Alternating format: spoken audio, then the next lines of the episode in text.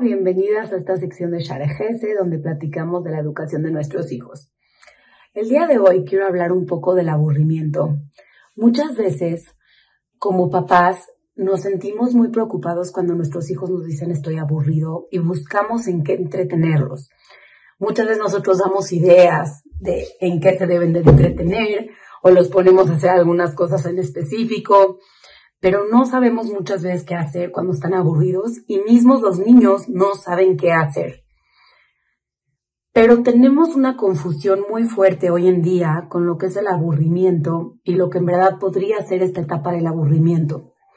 Si nos ponemos a estudiar la historia del ser humano, todas las cosas importantes que se han descubierto o se han estudiado a profundidad fueron en momentos en donde la persona no estaba ocupada, sino la persona estaba aburrida y se puso a observar. Por ejemplo, Newton descubrió sobre la gravedad, la, la fuerza de la gravedad cuando estaba aburrido, cuando estaba sentado observando un árbol y vio que de repente cayó una manzana. Y ahí se puso a pensar y su cabeza empezó a volar y empezó a hacer toda esta teoría que hoy en día sabemos que es todo lo de la gravedad y lo que implica nuestras vidas.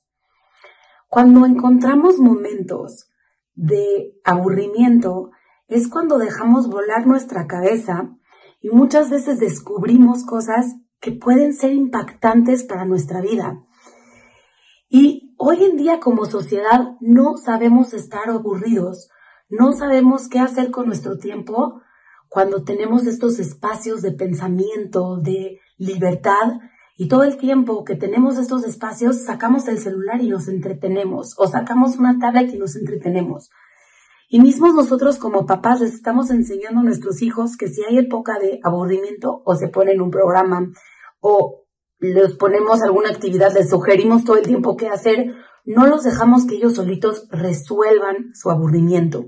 Y es algo que tenemos que empezar a trabajar nosotros para que dejen volar su cabeza, piensen, reflexionen y ellos solos exploten esta creatividad y vean a lo que puedan llegar, que ellos solos sean los que imaginan, que ellos solo sean los que piensen, los que crean y vamos a ver increíbles resultados. Nos vemos la próxima.